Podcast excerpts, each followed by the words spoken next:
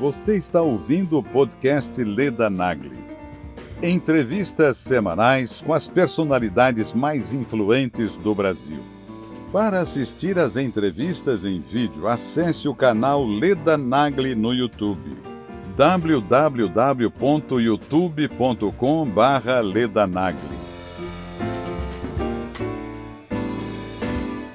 Se a gente comparar a gente com a idade que a gente tem, com os nossos avós, na idade que a gente está agora, provavelmente eles faziam cinco vezes mais movimento que a gente durante o dia.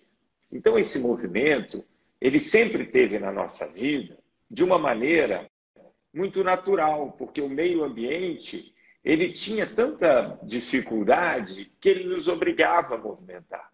São vários fatores que vão levando a gente para um estilo de vida que não é o mais adequado, né?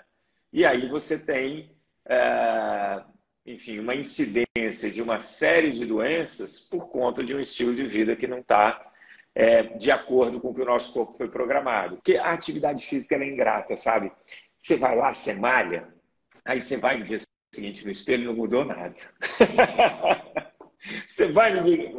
Demora. Enfim, não conheço nenhuma dieta, nenhum tipo de alimentação que comendo mais do que gastando você emagreça. Ninguém saiu do pré-primário e entrou na faculdade de medicina sem passar por todas as etapas.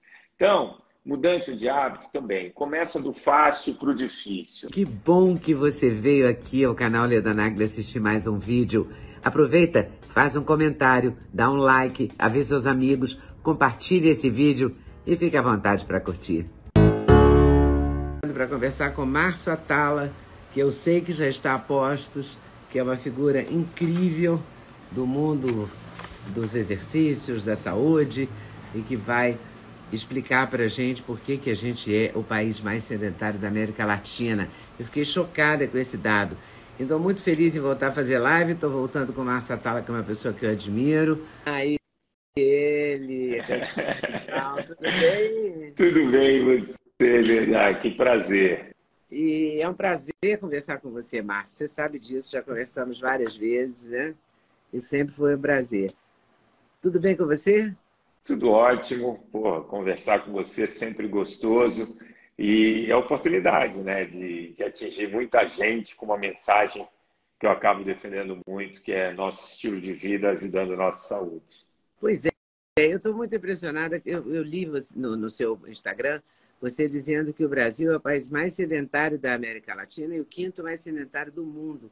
E como eu, particularmente, tenho uma dificuldade enorme de me mexer, de me mover, eu fiquei muito tocada por isso. Falei, meu Deus, eu não quero ser essa pessoa, sabe? Fazer parte desse universo sedentário. Será que a todo momento é hora de começar? Como é que você vê esse, essas velhinhas que nunca fizeram, nunca gostaram da aula de educação física do colégio? Ah, você sabe que nunca é tarde para começar, isso é um fato. Mas eu quero para esse papo que dois dados que acho que podem, podem nos ajudar. O primeiro é, se a gente comparar a gente com a idade que a gente tem, com os nossos avós, na idade que a gente está agora, provavelmente eles faziam cinco vezes mais movimento que a gente durante o dia. Claro, se eu for pensar no meu avô com 50 anos, poxa, imagina como era, sei lá, devia ser 1960, né? Tinha muito pouco, muito pouca tecnologia, muito pouca facilidade no dia a dia. Então esse movimento ele sempre teve na nossa vida de uma maneira muito natural, porque o meio ambiente ele tinha tanta dificuldade que ele nos obrigava a movimentar.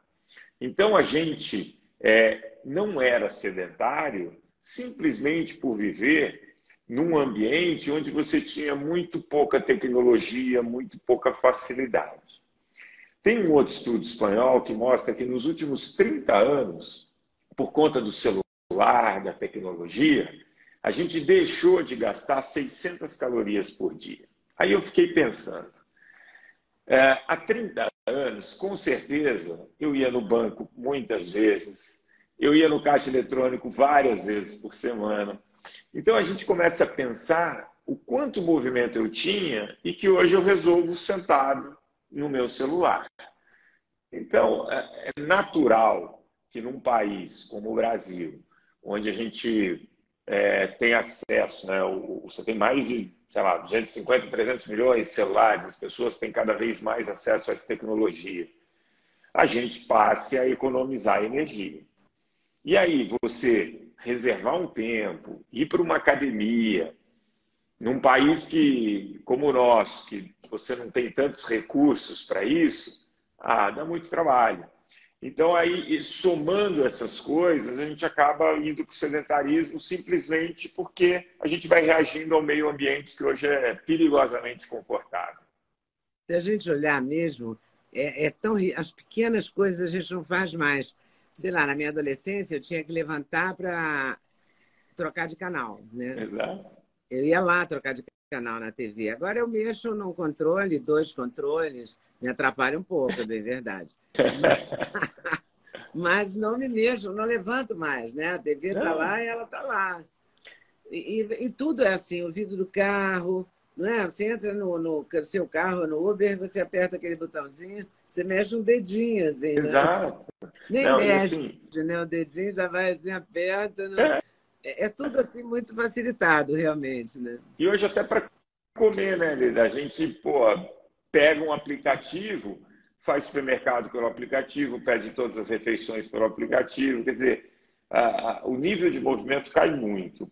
E aí a gente tentar incorporar uma atividade física no nosso dia, olha, a pessoa tem que ser, é, tem que, eu brinco assim, tem que ter um significado isso para ela. ela tem, por que, que eu quero isso? E, porque a consciência todo mundo tem que a atividade física faz bem. Mas como transformar isso num hábito, né? Que nem você falou, às vezes eu tenho dor, então a dor me limita a fazer movimento. O acesso à comida é muito grande, então eu como mais do que eu preciso, aí eu me movimento menos, vou ficando com excesso de peso, perco meu condicionamento físico. Então, quando você vê, são vários fatores que vão levando a gente para um estilo de vida que não é o mais adequado, né? E aí você tem é, enfim, uma incidência de uma série de doenças por conta de um estilo de vida que não está é, de acordo com o que o nosso corpo foi programado, que é ter movimento, não é comer em excesso, enfim. Mas o nosso meio ambiente, ele é um convite para a tempestade perfeita. E como é que a gente cria esse hábito quando a gente não o tem?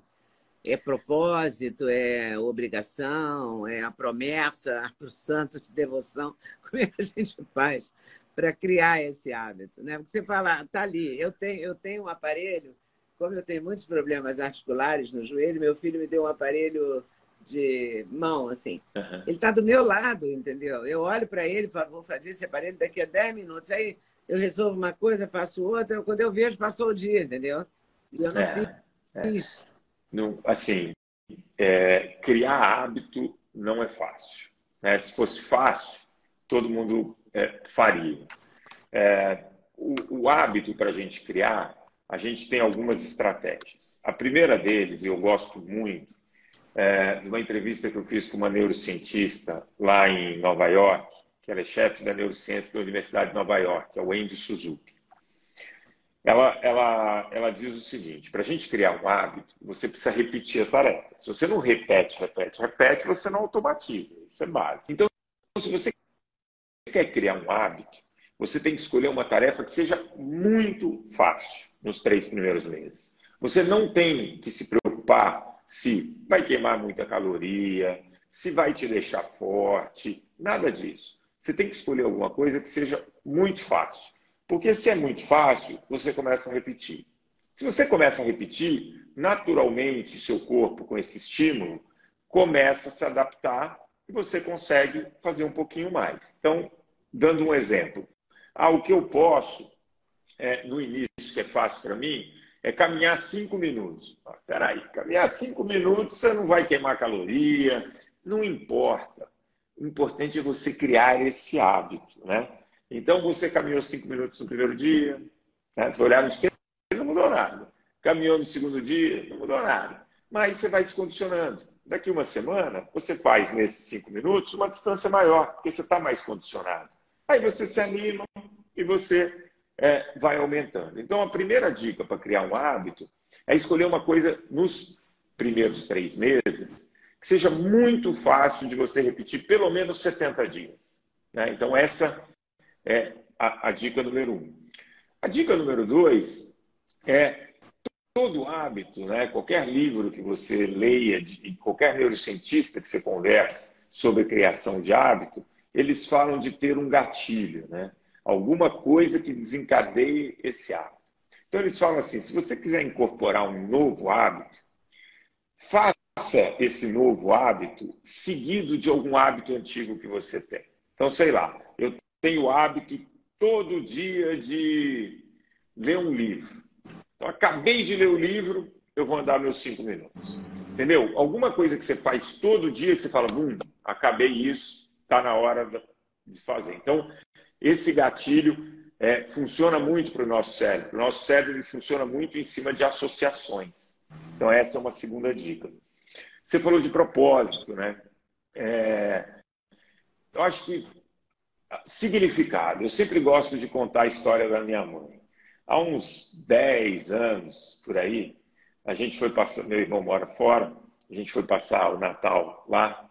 Meu irmão estava com os dois filhos mais novos e, e minha mãe não conseguiu acompanhar nos passeios. Ela sentia muita dor no joelho, não conseguia caminhar, ficou muito triste e tal. E aí eu dei um reloginho para ela que contava passos. E ela, no primeiro dia, colocou o relógio e viu que durante o dia ela dava dois mil passos. E ela perguntou para mim, mas quantos passos eu deveria dar? Eu falei, mãe, não se preocupa com isso. O ideal é que passe de sete mil, mas vai aumentando aos pouquinhos. E beleza. E aí o que, que aconteceu? Ela foi aumentando, aumentando, aumentando, até que ela chegou a conseguir dar 5, 6, 7 mil passos, se empolgou, se matriculou numa hidroginástica, arrumou um grupo e todo dia, 7, 7 e meia da manhã, ia ali para a hidroginástica. Eu passei a vida inteira tentando falar para ela que era importante, mas só quando ela encontrou um significado para aquilo que ela mudou. Quando você pergunta para ela, por que, que você só mudou aquela hora? Porque eu vi que eu não conseguia aproveitar é, os meus netos. Eu não conseguia é, aproveitar os programas, fazer as coisas com ele. E eu queria fazer isso. Então, a, a, aquela mudança, a, aquela incapacidade, né, fez com que ela encontrasse o significado. Sabe por quê, Reda? Porque a atividade física é ingrata, sabe? Você vai lá, você malha, aí você vai no dia seguinte no espelho não mudou nada. você vai demora. Então, se você não tem um significado para essa mudança, talvez você desista antes. Oi, pessoal. Passei aqui para dar uma dica. Sabe de quê? Do meu sexteto preferido. Vou te contar qual é. Começa com ômega 3, super fundamental. Magnésio, rei da saúde. Coenzima Q10 faz muito bem para o seu coração. Vitamina K2 com vitamina D3, uma combinação poderosíssima. E a querida cúrcuma que ajuda nas dores articulares, ajuda a regenerar as suas articulações. Vem junto? O link está na descrição. Tem cupom LEDA5 que te dá desconto. Você não pode perder essa, de jeito nenhum. Entendeu? Então, acho que juntar um pouquinho dessas coisas. E acho que uma última quarta dica que eu ouço, e quando eu, eu converso, entrevisto as pessoas, eu, eu acabo encontrando, é tudo aquilo que você escreve, coloca na sua agenda, a chance de você fazer é maior. Então, se você escrever ali, olha, das 8 às 8 e 10 eu vou caminhar 10 minutos. A chance de você realizar é maior. Você escreveu, você grava mais e a tendência de você colocar em prática é maior. Então, são pequenas dicas. Faz sentido. Gente... Porque é. me lembro que quando eu estudava no colégio, na, na própria universidade, eu gostava de escrever para gravar mais. Eu achava e... que reforçava a minha o estudar, escrever aquilo. Então pode fazer sentido é. também é. No, na criação do hábito. Eu, eu, eu, eu digo que eu, eu digo que eu aprendi a estudar. Eu estudei, eu sou mineiro, Belo Horizonte, eu estudei, enfim, no colégio militar durante dois anos. E lá você era obrigado a escrever para estudar. Eles te ensinavam a fazer isso. Isso foi muito útil para mim, porque toda a prova, tudo que eu ia fazer, eu fazia um resumo, e, e só de ler e fazer o resumo eu gravava a matéria inteira. Então, é, isso funciona para mim até hoje. Funciona mesmo. É. Eu, te, eu criei esse hábito no colégio, devem, devem ter me ensinado também, né? É. E, Ou deve ser e... coisa de mineiro, que eu também sou mineiro. tá vendo? Não é só pão de queijo. É só pão de queijo, né? Mas você sabe, né? Que... Eu quero falar com você também de, de coisas que eu li na sua, na, no seu Instagram, que eu sigo você no Instagram. E li que tinha alimentos que envelhecem mais, é, frutas essenciais. Eu quero falar disso porque o comer também está é, muito ligado a essa questão né, da, da, da, forma física, do não é só andar. Não, não. Não é? Você fala não. muito mal do açúcar, mas não, as mulheres, sobretudo depois da menopausa, é, a gente precisa de alguma coisa doce, né? Que é. não precisa ser necessariamente uma mousse de chocolate, mas às vezes um punhado de passas, não sei, tem que ter uma coisa, tem que ter um açúcar na vida, sabe? Eu, eu sou suspeito porque eu não vivo sem doce. Eu sou doceiro e não, se alguém chega, que surpresa isso, é mesmo? É, não. Se alguém falar para mim, quer comprar uma briga comigo, falar que açúcar é veneno, é, que você tem que tirar o açúcar da alimentação, claro, ele tem que ser moderado. Vai fazer o quê? Eu queria comer um pudim todo dia. Mas, assim, meu chocolate eu como todo dia. Agora, é, eu consegui, né, com o tempo, ter uma disciplina de comer pouco chocolate, né? Mas é aquele é... chocolate de verdade é... ou é aquele chocolate de verdade? 70%? Não, chocolate de verdade. Chocolate tem que ser chocolate, tem que ser gostoso. Né? Eu amo cocada. Estava na Bahia no final do ano, eu vou comer cocada. Agora, você come pouco e tal. Então, quando a gente fala da alimentação, também a gente tem que olhar alguns pontos. É, primeiro, quantidade. Né? É, hoje, a gente tem um acesso a alimentos com muito mais facilidade que a gente tinha 30, 40 anos. Então, toda hora está disponível. A gente tende a comer uma quantidade maior. O tamanho das porções aumentou. Então, antigamente você ia no cinema, a pipoca era pequena. Hoje você vai no cinema, a pipoca é enorme. Você vai num restaurante. É um balde. É, você vai num restaurante self-service. Antigamente o prato era desse tamanho, agora o prato é enorme. Você coloca três colheres de arroz, parece que você não colocou nada. Aí, né, visualmente, você acaba com... É, te convida a comer mais. Então, primeira coisa, a gente tem comido mais, as porções estão maiores. Isso é um fato. Por isso que eu gosto muito da política de saúde pública da Coreia do Sul, onde eles limitam muito o tamanho das porções. Né? Então, você. Eu, eu tenho uma história que eu fui fazer um documentário e eu, nos Estados Unidos a gente foi para a Coreia. E nos Nossa, Estados... que diferença! É. Nos, nos Estados, Unidos tudo é gigante. A gente, eu lembro que a gente estava com a equipe de produção e a gente foi num, num desses restaurantes e pediu cheesecake de sobremesa. A gente estava em sete pessoas a gente pediu três, deu para todo mundo e sobrou. Porque vem aquela coisa gigante. A gente foi para a Coreia, estavam as mesmas sete pessoas na mesa, a gente acabou de chegar. E aí a gente pediu três cheesecakes para a galera. Era um para cada um, era pequenininho. E, então, assim, a gente ficar atento ao tamanho das porções e o quanto a gente come é importante. Depois tem a questão da qualidade.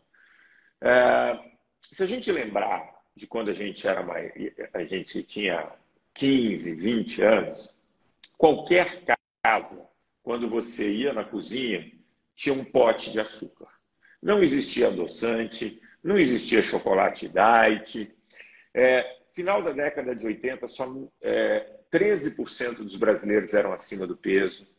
E o Brasil hoje tem 62% da população acima do peso. Caramba. E hoje a gente tem e hoje a gente tem diet, light, açúcar mascavo, você tem de tudo, né? Então, o fato é que antigamente, por mais que a gente não tivesse tanta opção de alimento saudável, a gente consumia muito mais alimento de verdade, arroz, feijão, leite, carne, né? Então a gente tinha mais isso. Hoje, a gente tem um acesso gigante ao alimento a tendência é que a gente substitua muitas das refeições por barrinhas, por alimentos que, né? Hoje eu estava fazendo uma consulta com uma, com uma cliente que ela falou assim: ah, tudo que eu como eu desembrulho. Isso é um sinal que você está. você não está. Né, você está privilegiando bolachas, enfim, é, e afins. Está do outro lado da alimentação saudável. Né? É, então o que eu costumo falar é que se a gente consegue ter 70%, 80% da nossa alimentação de alimentos de verdade, então eu vou consumir um pouco de fruta, um pouco de verdura, arroz, feijão, carne, dentro da filosofia de alimentação de cada um, mais alimentos mais de verdade. claro, que nem você falou, a vida tem que ser doce, né? Eu vou comer meu chocolate, eu vou comer minha batata frita de vez em quando, não tem nenhum problema. Mas que isso não seja a maior parte da sua alimentação. O que a gente vê hoje, via de regra, e eu já fiz várias intervenções populacionais em regiões mais vulneráveis. É, você, por exemplo, quando você vai para Itaquera, que é uma dessas regiões que eu fui, você não encontra em nenhuma padaria, por exemplo, café que já não vem adoçado. E vem com muito açúcar, né? Então, é, existe um hábito aí da gente adicionar açúcar em tudo, mesmo sem precisar de comer muita coisa industrializada, pela facilidade que é, e esquecendo um pouco de alimentos de verdade. É verdade isso. Mesmo que você não, não se dedique a comer, a desembrulhar tudo, é, até na hora de pedir, por exemplo, num aplicativo de comida, é muito difícil você achar uma coisa com legumes, por exemplo, porque a, a, os restaurantes entendem legumes como batata, né? Então tudo tem batata. Então assim, um pedacinho de brócolis, um, um canudinho de chuchu, não é? Um pedação de batata. Você fala, poxa, mas se eu pedir legumes, né? Eu não estava querendo a batata, porque todos os outros pratos têm batata. Você para escapar da batata é quase uma guerra, né? Tudo tem batata. Você me chamou a atenção por uma coisa que é verdade, eu não tinha notado. Você vai procurar, você fala, pô, hoje eu quero comer uma opção mais saudável. Aí você entra ali no aplicativo, você fala, não, esse acompanhamento aqui de pirê de batata eu não quero. Não, esse tipo de batata eu não quero, eu vou pedir uma porção de legumes. E é isso, a porção de legumes vem com um aspargo, um brócolis e três batatas. É, é impressionante isso. Entendeu? Eu já não sei, eu vou pesquisar qual é a qual é a maneira de comer batata que engorda menos? Porque deve ter uma maneira. Quer dizer, claro que a frita é óbvio que engorda é. mais, mas porque tudo frito engorda mais. Mas deve ter um jeito, porque não é possível, é. entendeu? Tudo tem batata. Tudo, tudo, é. tudo, tudo, tudo. E. É muito difícil você conseguir um, uma porção de legumes que, que tenham outros legumes. Até pode ter um pedaço de batata, mas não seja o, principal. Entendeu? É. Exatamente, exatamente. É e aí tem isso. E, eu, e, e, eu trabalho, enfim, presto um serviço para uma, uma rede de farmácias, já estou indo para o quarto ano. Eles têm mais de 50 mil colaboradores e eu tento ali fazer como eu fiz em Jaguariúna, na cidade, mudar os hábitos e o estilo de vida dessa população. Por que, que eu estou falando isso? Farmácia vende medicamento, vende um shampoo, sabonete, né? E aí eles, eu perguntei quais são os produtos mais vendidos nessa rede de farmácia. Aí eles falaram: número um, Paçoquita Diet. Número dois, Mentos. Número três, Chicletes Val, vou dar o um nome aqui. E, e, o quarto era Chocolate Diet, Mentos, Pastilha Valda, não, Paçoquita e Chocolate Diet. Quer dizer, então, os quatro produtos mais vendidos não são medicamentos, são alimentos, vamos dizer assim, que está ali disponível. Na boca do caixa. É, ninguém entra numa farmácia e fala, pô, eu vou comprar um, uma bala, um, um chocolate, uma paçoca. Mas você vê, todo mundo no impulso acaba comendo. Então, é, eu costumo falar assim: se numa sala de 30 alunos você tem três, quatro que estão indo mal, chame esses alunos, e tenta ver ali como que você pode melhorar aquilo. Agora, se uma sala de aula você tem 20 que estão indo mal, você pode ter certeza que o problema é do meio ambiente. O problema não são dessas 20 pessoas. Então, hoje, se a gente olhar o meio ambiente que a gente vive, ele é um, uma tempestade perfeita para a gente ter um estilo de vida ruim. Por quê? Tem uma oferta muito grande de alimentos. Você tem muita facilidade é, em relação à tecnologia, então favorece o sedentarismo. Tem um ponto que a gente não falou aqui, a gente pode falar, que é a questão do sono. Né? A gente embalou o sol. É, a, a, o celular ele joga uma luminosidade para gente que diz para o nosso cérebro que ainda não é hora de dormir, porque o, o, o que vai, um dos circuitos que regula o nosso sono é o ciclo circadiano, né? Sono ele vem através de luminosidade ou escuridão, vigília, enfim. Então, quando a gente coloca uma luminosidade muito forte, muito perto da gente, e todo mundo fica no celular, não tem jeito, você retarda a liberação de uma série de substâncias, de hormônios que vão te induzir ao sono. Então, a gente está dormindo menos. E aí tem um livro que eu gosto muito, que eu sugiro que as pessoas leiam, chama Por que Nós Dormimos? E é um pesquisador é, israelense que ele é considerado o papa do sono, né? E ele fala da importância de dormir. Então, quando você dorme mal, comparado com você mesmo no dia que você dorme bem, no dia que você dorme mal, você consome 300 calorias em média a mais, porque você produz mais hormônio da fome e menos o da saciedade. A gente, quando dorme mal, a gente é mais irritado. Nosso estado de alerta é pior, nossa memória falha. Então, assim, quando você pega o meio ambiente que a gente está vivendo, a gente dorme menos, a gente tem oferta de alimento grande, a gente tem muita tecnologia e a gente vai reagindo a esse meio ambiente.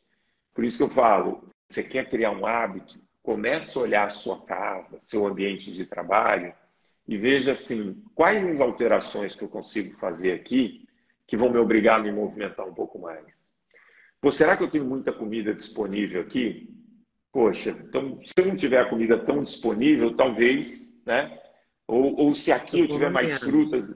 Então, assim, tentar olhar muito essa questão. Eu, por exemplo, hoje carrego todos os meus aparelhos fora do quarto, que é para não ter a tentação de ouvir o e querer ver qual a mensagem que chegou, entendeu? Assim eu tento ir me afastando um pouco das telas e realmente meu sono melhorou. É, eu, eu confesso que eu carrego o meu celular principal no quarto do lado da minha cama. A única vantagem é que eu só tá, tá tudo no silencioso, menos o meu filho. Porque aí eu fico sempre achando que ele pode precisar. Ele nunca Precisa me ligou. alguma coisa. Ele nunca me ligou. Então, a ideia é minha, a coisa é minha, não tem nada a ver com ele, entendeu? Mas, Mas a louca, mãe, a louca acha que ele pode ligar, entendeu? Total, total. Mas isso. Essa é... coisa de não ter comida perto do computador, eu passo muitas horas no computador, porque trabalho ah. essencialmente nele. É, eu tenho mania de ter algumas coisas, tipo biscoito de polvilho, que é a minha paixão. Porque uhum. tem, eh, eu não sou a, a chocolatra, tá? Mas eu sou do biscoito de polvilho. Essa coisa me pega sobretudo à noite. Uhum. Eu não gosto de jantar, eu acho o jantar pesa e tal. Eu falava, vou comer um biscoitinho de polvilho. Acabo comendo o pacotinho de biscoito de polvilho, entendeu? Quer dizer, deve ser pior do que jantar um prato de comida, se você é, contar é caloricamente e tal, entendeu? Mas eu fico mentindo para mim, é aí que tá, a gente mente também para gente. Você sabe, Lida, que teve. Eu sempre brinco na, na palestra de um caso que aconteceu comigo, eu só não vou falar quem é. Durante medida certa, a gente fazia muitas viagens para fazer as caminhadas. E uma vez a gente estava em Recife e fez a caminhada, a caminhada era muito cedo, tipo sete e meia da manhã tal. Então a gente tomava café da manhã sete horas, ia para a caminhada e não tinha hora para acabar. E a gente chegou no aeroporto mais ou menos 11h45, por aí. O voo era uma. Aí eu virei para ele e falei assim, ó, eu vou almoçar. Você quer almoçar? Ele falou, não, não quero. Estou sem fome. Eu falei, também, estou com uma grande fome, mas eu vou almoçar, porque a gente vai pegar o voo a uma e vai chegar a quatro, quatro e meia no Rio. Não, não quero almoçar. Aí eu fui ali no, no aeroporto, tinha um lugar que tinha um arroz, um feijão, uma saladinha, um filé de frango. Eu comi, nem comi a porção inteira porque eu não estava com muita fome, mas comi. Quando eu fui entrar no avião, eu vi que ele tinha comprado uma dessas meia garrafas de vinho e um pacote de castanha. Beleza. Entrei no voo, pô, quando o avião começa a taxiar, eu já estou dormindo. Isso é certo. Jura? Aí eu dei aquela cochiladona. Quando deu mais ou menos duas e meia da tarde, eu acordei. E a primeira coisa que eu acordei, eu virei para ele e falei assim: pô, chegando lá no Rio, vamos parar numa casa de suco que eu tô com fome. Aí ele falou assim: pô, tá lá, se aceita que você é magro, você tem lombriga. Porra, porque eu não almocei e não tô com fome. Você almoçou, tá com fome?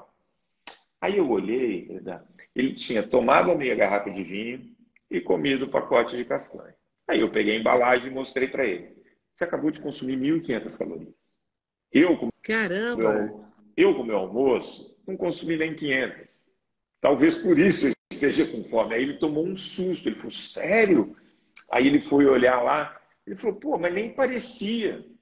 Então, às vezes, a gente não quer jantar e substitui por algumas coisas que no final das contas tem menos nutrientes, menos fibras e mais calorias. Eu estou me lembrando de uma vez que eu queria. É, o meu exame de sangue, em geral, é bom, mas tinha, teve um que não estava bom. Meu açúcar estava um pouco alterado, uma coisa tipo 110 tá. ou 109 e tal. Mas nunca tinha passado de 100. Então falei, vou tirar o jantar. E passei a comer uma fruta. Só que eu comi assim, uma manga, entendeu? Então, aí, aí fiz, não, aí falei não falei nada para o meu médico, mas fiz outro exame de sangue. E aí deu muito mais alto. Aí eu falei para ele, não estou entendendo, eu parei de jantar, parei de comer sobremesa, parei de beber vinho. Ele falou, mas está fazendo o que no jantar? Eu falei, ah, como uma manga, um pedaço de abacaxi. Ele falou, ah, não me diga. É isso, às vezes a gente faz umas. A gente faz umas, umas e... trocas super ignorantes, assim, por ignorância, literalmente por ignorância, né? É. Porque não faz a gente... conta. Eu já tive, mas eu já tive também nutricionista que me deu, é, porque eu sou doutora nisso, de, de nutricionista, etc. E emagreceu, eu não emagreço, mas o resto eu sei tudo. E, que me deu uma caixinha de uma. Eu também não quero falar a marca, mas uma coisa que tem proteína e que está uhum. pronto. Tá. Que a gente balança assim, toma e tal, e é considerado bom. Mas eu peguei uma ficha técnica dessas que tem na internet e fiquei horrorizada com aquilo, joguei fora, porque eu não quero essa porcaria, entendeu? Porque então.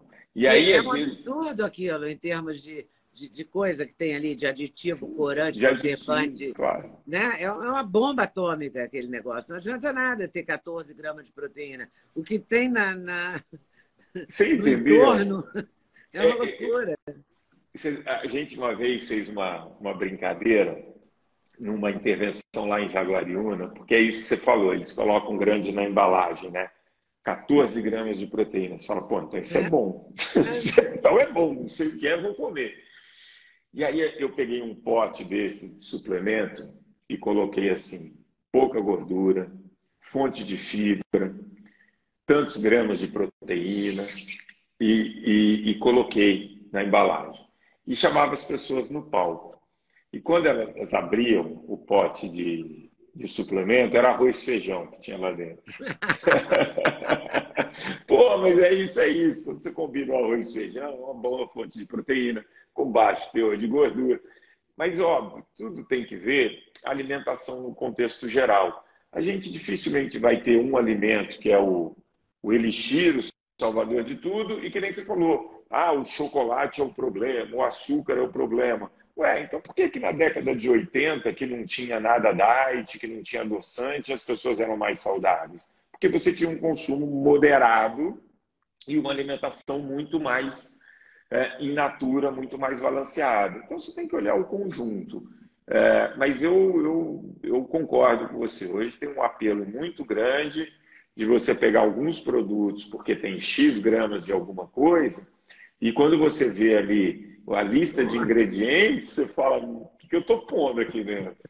Você sai correndo. Eu joguei no lixo, eu fiquei com ódio do negócio, entendeu? E tinha sido recomendada por uma super nutricionista, por escrito, assim, no papel timbrado. Eu não estava louca. Eu comprei na louca, entendeu? Mas eu fiquei furiosa, eu falei, eu não quero comer essa porcaria toda, entendeu? É, e, é. e, era uma coisa que e era, é uma coisa que eu realmente preciso, porque eu como, eu, eu não sou como você. Eu adoraria ser e vou tentar ser a partir de amanhã. Eu, eu sou aquela que deixa a fome chegar ao limite. Sim. Então é assim, eu levanto de manhã, ah, não pode comer pão? Tá bom, então também não vou comer nada. Porque eu gosto de pão com manteiga, pão com queijo. Eu não pode pão com queijo, porque pão é carboidrato, tá bom. Então eu vou tomar só café. Aí eu tomo só café preto, sem açúcar, porque o Laí Ribeiro me convenceu de que é adoçante, tem carvão, tem isso, tem aquilo. Aí eu tirei o adoçante. Então tá, só o café. Aí vou no, só no café. Quando chega três da tarde, eu tô azul de fome. Aí eu não tenho, yeah. eu não tenho racional. É isso. Aí o alimento te escolhe. É, o alimento determina o que é. vai ser. É. E aí é qualquer coisa. Aí eu não como mais nada o dia inteiro. Aí quando chegar essa hora, 9h40, 10 horas, eu tô com fome. Claro. Aí eu falo, mas eu não vou dormir com fome, porque eu vou acordar duas horas da manhã, eu não quero acordar duas horas da manhã com fome. Eu sou aquela gorda que nunca saltou a geladeira, nem uma vez na vida, de madrugada, entendeu? Uhum. Não rola. Eu não saio do quarto. Posso morrer de fome, mas eu não vou lá. Não existe geladeira de madrugada para mim, entendeu? Porque eu tenho amigas gordas também que, que comiam até macarrão é, gelado. Gelado, feijão coisa. gelado. É, qualquer coisa. Não, não, não existe. Eu não saio do quarto. E não tenho comida no quarto, então não rola isso. Eu tenho que comer alguma coisa antes de dormir. E eu não sei o que, que eu como, porque tudo não pode. Tudo é carboidrato. Biscoito de polvilho é carboidrato. Pão de queijo é carboidrato. É, queijo. Outro dia disse que agora não pode mais queijo Minas, que era a minha paixão. Aí agora tem que ser queijo curado, meia cura, não é isso? Eu vou te falar uma coisa. Muita regra, cara. É, eu não sei o que fazer. Eu, eu no, fim, no fim, não conheço nenhuma dieta, nenhum tipo de alimentação que comendo mais do que gastando você emagreça ao mesmo tempo, é... quando você. Mas ficar com fome ao limite também deve engordar. Com certeza. Tudo que você estressa o corpo não pode ser bom, né? Não pode ser bom. Então, é... eu, por exemplo, eu adoro carboidrato, como, é... como meu doce. O que eu tento regular muito, eu gosto muito de um médico argentino que criou ali quatro regras na alimentação. Então ele fala assim: regra 1, um, quantidade. Então eu tento ter porções pequenas. E aí é um trabalho você se educar a comer um pouco menos. Então, eu sempre começo o seguinte: esse é o tanto que eu como no café da manhã, eu vou comer 10% menos, porque não vai fazer falta. Então eu começo sempre reduzindo 10% o tamanho da porção. Você come no café da manhã? Poxa, eu não acho que eu não sou um bom eu exemplo aqui, mas assim. Só ganhar de Aquiles o café é, da manhã eu como, sendo 100% honesto, assim, eu amo leite. Né? Eu sou mineiro, eu amo leite. Então eu como um creme de abacate, que basicamente é abacate com leite, um pouquinho de limão, um pouquinho de açúcar. Depois que está pronto, jogo um pouquinho de aveia, como isso. Duas fatias de pão pequenas, uma com queijo Minas, outra com geleia e potage e um copinho de leite. Esse é meu café da manhã. E aí você malha todo dia? Então, eu malho todo dia. E aí, assim, ah, você tem vontade? Acho que mais de 50% das vezes não. Mas virou hábito, eu vou. Entendeu? Eu tenho a facilidade de ter uma clínica, ter os aparelhos ali perto. E, e então eu faço. É, por exemplo, hoje eu gravei o dia inteiro, então, putz, acordei cedo pra caramba, fiz. Eu estava na bicicleta, eu ficava pensando assim, para quê? Né? É um dia só, sem. Mas ah, nem, é, é hábito, vou e faço. E aí eu tento comer 10% menos. Aí a segunda regra dele, ele fala sempre de qualidade. E aí a gente estava conversando aqui. Para ter qualidade, eu não vou abusar de sal e açúcar e eu quero ter fibra nessa refeição. Porque fibra hoje, qualquer linha que você siga, eles vão falar que o consumo de fibras é fundamental. Hoje tem uma matéria no Globo é, falando da importância que tem as bactérias do nosso intestino na nossa saúde. Né? A gente tem mais bactérias no intestino do que células no corpo. Então, se eu tenho boas bactérias, a chance de eu desenvolver uma série de doenças diminui muito. Do que, que se alimentam as bactérias boas? De fibras. Então, se eu tenho um bom consumo de fibras, eu vou é, deixar essa, essa população de boas bactérias bem nutridas e vivas ali, fazendo o papel delas. Então, essa é a segunda regra que eu sigo na minha alimentação. Toda refeição eu tento ter uma fonte de fibra. Então, meu café da manhã tem que ter uma fruta, meu almoço tem que ter uma salada, se não teve a salada, vai ter que ter uma fruta, se não teve à noite, tem que ter um legume. Eu tento pôr fibra em todas as refeições. A terceira regra que esse médico argentino fala é da adequação. Então, é, o dia que eu faço mais atividade física, eu me permito um pouco mais. O dia que eu não faço nada, eu me permito menos. A gente tem um amigo em comum, o Emílio Surita, hum. e, e a gente é amigo há 30 anos, acho que há quase 30 anos a gente janta quase todas as sextas e sábados. E o Emílio um dia virou para mim e falei: peguei. O dia que você pede pudim é o dia que você jogou. O dia que você pede abacaxi é o dia que você não jogou. Eu falei: é isso. então, tem essa terceira regra que é a adequação. E a quarta regra, que ele chama de harmonização, é justamente você ter um pouco de carbo, um pouco de proteína, um pouco de gordura, porque cada um desses nutrientes eles têm uma função no corpo. Então eu tento comer um pouquinho de cada coisa. Confesso que não é fácil, porque a tentação é grande. É muita comida boa, mas aí você vai se policiando. É duro. É duro. É duro. Você considera fibra só o que é natural ou aquele envelopinho de fibra que a gente compra na farmácia? É, vale também. Ele vale. Ele não deixa de ser fibra, claro que ele vale, né? É, é, muito importante quando você consome esse tipo de fibra, você fazer uma boa hidratação, né? Porque quando você consome fibra e não se hidrata, você pode ter até um, evento, um, um efeito ao contrário de ter é, um problema de prisão, né? Prisão de ventre, né? Exato.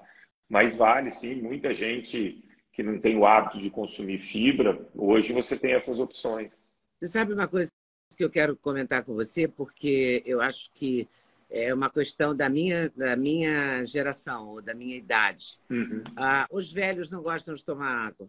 Não gostam. E quanto mais é, você deve saber com a sua tem... mãe, você deve saber com outras pessoas além de mim, né? não estou te contando uma novidade mas é uma constatação. Outro dia eu estava numa loja de mala tentando comprar uma mala. Eu estou sempre envolvida com a mala, porque as malas nunca são suficientes para mim. Então, é, ou eu carrego um malão, que também é uma vergonha, ou eu quero uma mala pequena, mas a nunca é pequena demais, sabe? Eu estou sempre complicada nisso. Eu estava numa loja de mala tentando me acertar com a mala e tinha uma senhora muito bem vestida, muito educada, e ela virou para mim e disse: Você toma água? Do nada. Caramba. Eu falei: Muito pouco e tal, eu não gosto muito e tal. Confessei logo, para me livrar da história. Para procurar a mala. Eu falei: Eu tomo pouco e tal. Aí ela falou: Pois outro dia eu desmaiei e fui parar no Samaritano. Isso era no Rio, essa loja, em Ipanema. Fui parar no Samaritano, passei dias lá fazendo exames, porque ninguém descobriu o que eu tinha. E sabe o que eu tinha? Falta de água. É. Ela me contou. Eu fiquei paralisada olhando para ela. E ela não tinha cara de mentirosa, uhum. sabe? Ela estava sendo uhum. sincera comigo. Ela resolveu me dar um conselho, porque ela estava muito assustada com a situação dela.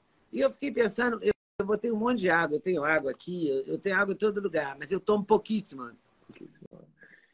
Você eu tem... esqueço tomar água. É, é, tem, tem vários pontos em cima da água, né? Primeiro que ela é uma das quatro recomendações de uma alimentação saudável da Organização Mundial da Saúde.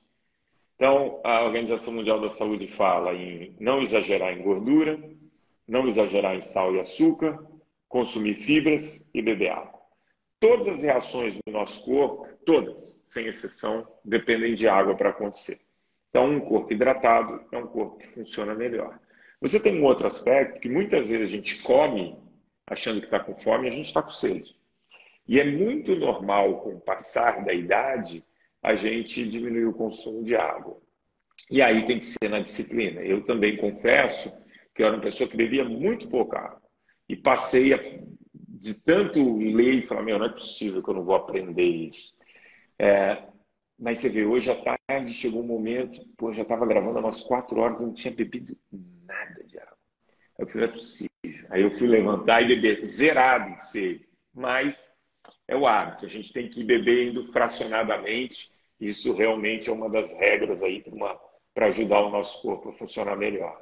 Uma nutricionista amiga minha diz que quando a gente tem sede é porque a gente já está desidratado. É, assim, já está então, quase 10% desidratado. É, mas é, é, difícil. O hábito da água, criar mexer em hábitos é das coisas mais difíceis, sejam eles quais forem, né?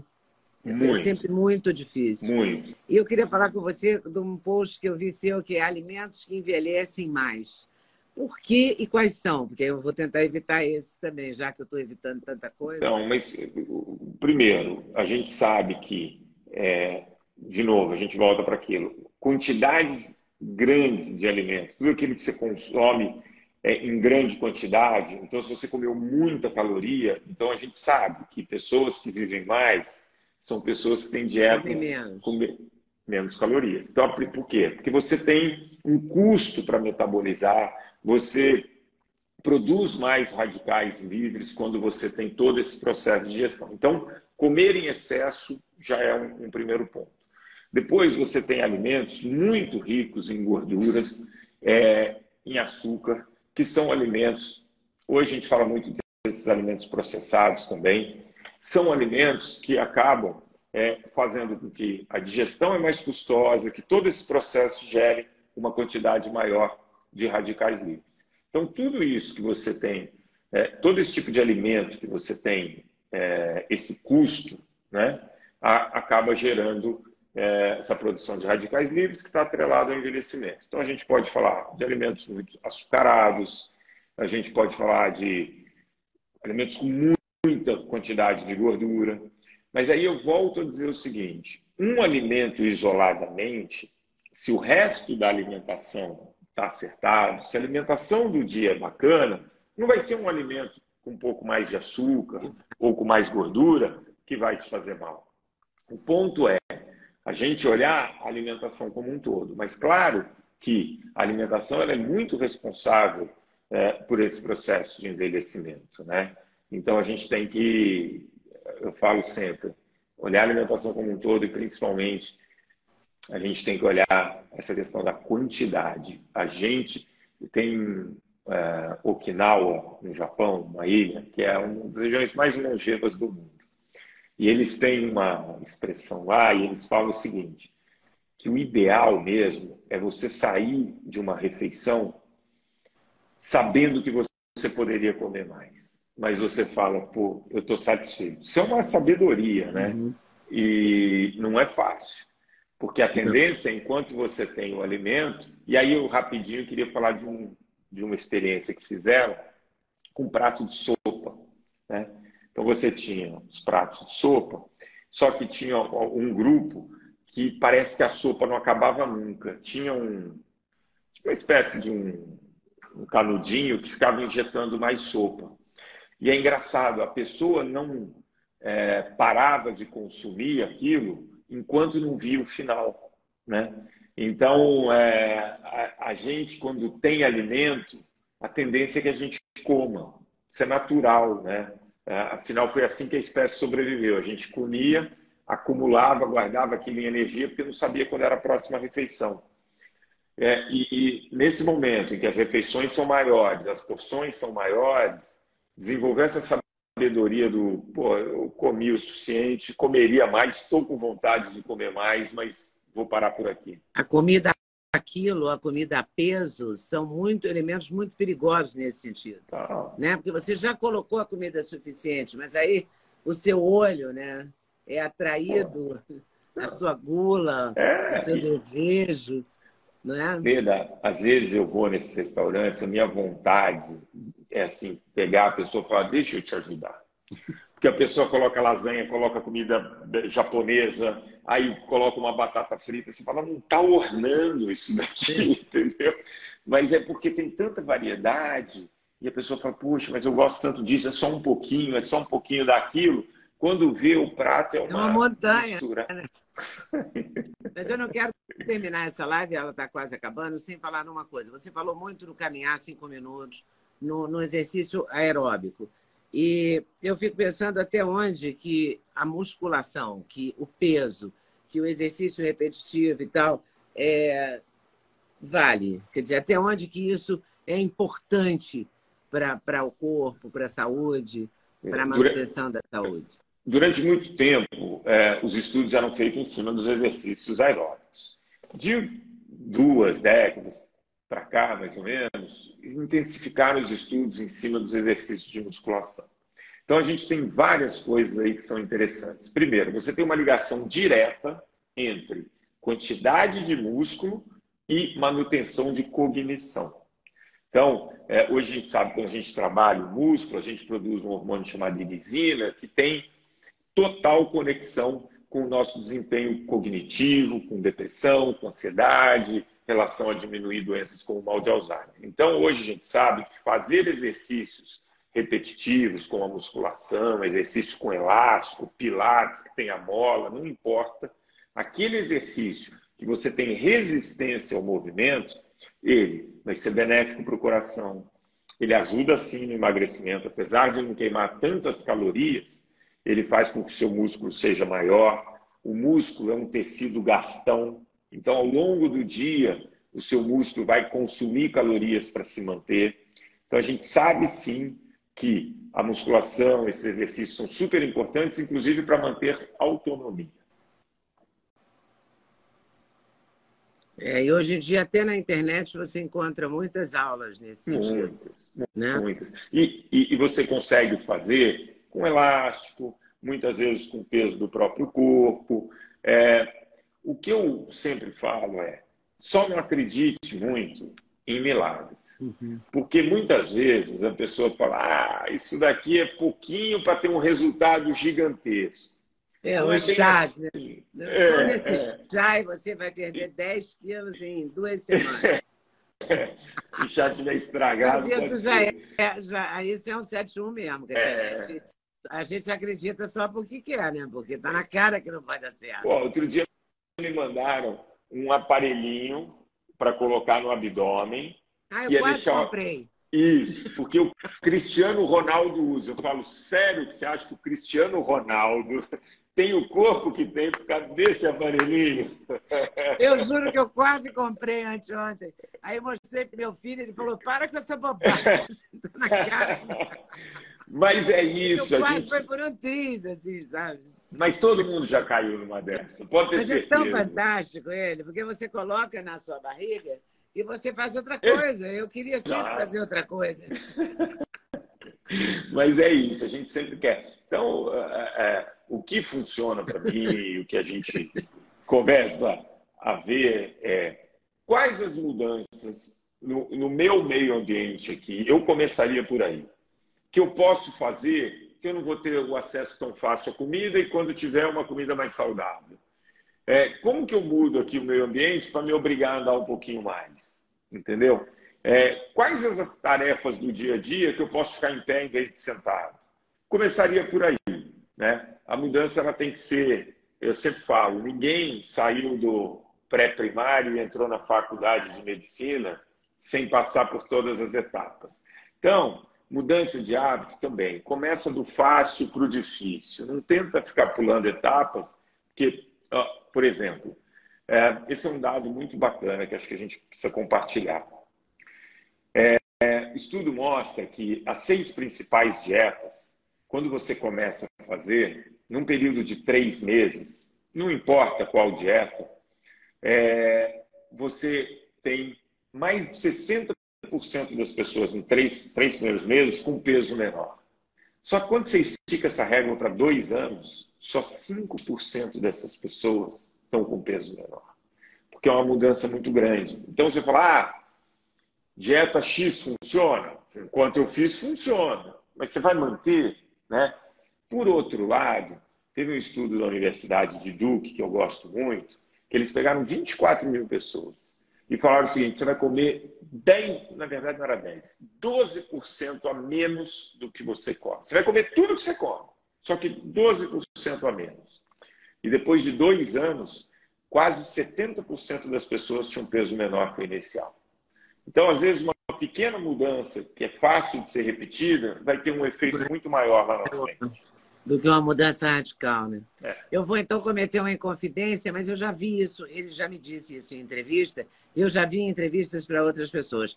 O Ney Mato Grosso come no prato de sobremesa. Maravilhoso. É perfeito, né? porque Eu- ele reduz o universo. Eu, eu- você falou do Ney Mato Grosso, a gente estava com, eu tenho um aluno da clínica e a gente estava falando dele ontem, que não sei que qual foi o assunto, ele falou, ah, minha meta é o Ney Mato Grosso, que o cara tem mais de 80 anos e tá, 81, vai Ah. fazer 82 dia 1 de agosto. então, aí você vê, pode perguntar para ele, se movimenta, come um pouquinho, vai- não é só faz- ele faz, ele faz ginástica todo É. dia. Há anos, né? Não é uma coisa que começou ontem. quando alguém me pergunta assim, qual que é o segredo, eu participei de um evento, e qual é o segredo da longevidade? Lembro que no evento estava o Juca Chaves, tem pouco tempo, o Juca também já deve ter perto de 80 anos. Ah, deve, imagina. Eu falei, pergunta para o Juca Chaves, ele chegou lá. E ele respondeu? Aí ele, super bem-humorado, respondeu. É muito difícil. A gente quer tudo, né? A gente É. quer a longevidade, quer comer tudo que vem pela frente, quer não se mexer, É porque isso. se mexer dá trabalho, né? Tem aquele- É do trabalho. Eu tenho certeza que não é um ditado chinês, mas eles falam que é. Que é come metade, se movimente o dobro e sorria o triplo. Esse é o segredo. Mas faz sentido, pode não ser chinês, mas faz sentido. Mas faz sentido. Eu não sei quem escreveu, mas faz sentido. E vale a pena, por exemplo, musculação duas vezes por semana são suficientes? É claro que todo dia seria o ideal, mas se, se você não é o Márcio Atala e não tem uma academia, Claro. vai, ter, vai dar trabalho ir, né? É, o que a gente fala é que duas vezes por semana bem feito já é o suficiente para você manter sua massa muscular. Lembrando que para você ganhar músculo e manter massa muscular, você precisa da combinação de duas coisas: o estímulo físico e consumir uma quantidade mínima de proteína. Se você comer toda a proteína do mundo e não der o estímulo físico, você não ganha o músculo. Se você der o estímulo físico, mas não consumir nada de proteína, também você não consegue ganhar massa muscular. Então, é, faz um pouco de exercício duas vezes por semana, tá tranquilo. Você vai dar o estímulo para o ganho de massa muscular, come ali quantidade normal de proteína. O brasileiro tem uma alimentação proteica naturalmente e você vai conseguir manter essa massa muscular. Manter massa muscular é importante para a gente manter nossa autonomia. E o whey protein tá pode ser incluído nessa proteína aí que você fala em consumir? Pode. O whey protein ele vem do soro do leite, né? É uma ótima fonte de proteína. É, o que eu falo é o seguinte: não é quanto mais proteína melhor. Então, antes de você ir para o whey protein, tenta entender na sua alimentação se ali já não tem a quantidade adequada de proteína, porque senão é caloria a mais, né? E tem como a É. gente calcular a quantidade certa de proteína para cada pessoa? Como é que a gente vai calcular Tem. isso? Tem. para manutenção de massa muscular e ganho de massa muscular, você pega o, seu- o peso, sei lá, eu peso 75 quilos. 1,5 grama de proteína por quilo de peso. Então, normalmente, entre 1,2, aqueles caras que querem ficar grandão podem consumir até 2 gramas de proteína por quilo de peso. Mas, normalmente, 1,5, 1 grama e meio de proteína por quilo de peso. Essa é a quantidade. Ah, mas eu não sei quanto de proteína eu consumo. Pô, vai na internet, dá um Google ali, conversa com o nutricionista. Hoje, tabela nutricional consegue te mostrar bem o quanto, o quanto de proteína tem cada alimento. É, aí você faz o seu roteiro. Exato, exato. Oi, pessoal, tudo bem? Passei aqui para avisar que o meu sexteto de suplementos, os queridinhos da Leda, já tem um link especial. Então você compra direto, numa tacada só, o sexteto. Ah, sim, você pode acrescentar colágeno, você pode acrescentar melatonina, tudo depende da sua escolha. Mas dormir bem é o melhor negócio, pode acreditar em mim. Vale conferir com certeza. Vai lá, vai lá no link.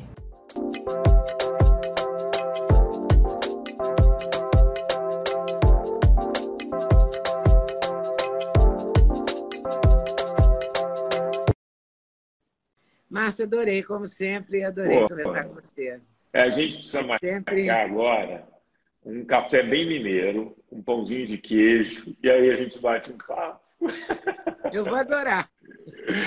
Eu vou te buscar aí, sei lá, na minha clínica. Eu quero ir lá, eu preciso ir lá conhecer, quem sabe me jogar vamos, nela.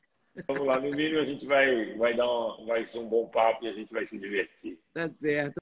Muito obrigada, eu adorei. Eu estava um tempão sem fazer live, falei, vou fazer voltar com o Márcio, vai ser um astral e foi mesmo. Muito obrigado. Ah, obrigado. Eu, eu, eu já te falei isso e toda vez que eu tenho oportunidade eu gosto de falar. Eu sou muito seu fã, desde sempre. Então, para mim é um prazer eu, falar com você. Eu também. Então, bateu e valeu. Muito obrigado. obrigado, Miranda. Um beijão. Até a próxima. Até a próxima. Beijão. Eu quero ir na clínica. Vou te pegar aí. Quero tomar, pão, tomar um café com pão de queijo com você. Combinado. Muito obrigada por ter assistido mais um vídeo no meu canal. Volte sempre. Aqui você sempre vai encontrar a pluralidade de ideias, ideologias diferentes, ideias diferentes, mas sempre alto nível de informação e de prestação de serviço. Eu espero você sempre aqui. Faça seu comentário, se inscreva no canal, dê seu like se você gostou e não deixe de voltar. Estou te esperando, com certeza, se Deus quiser.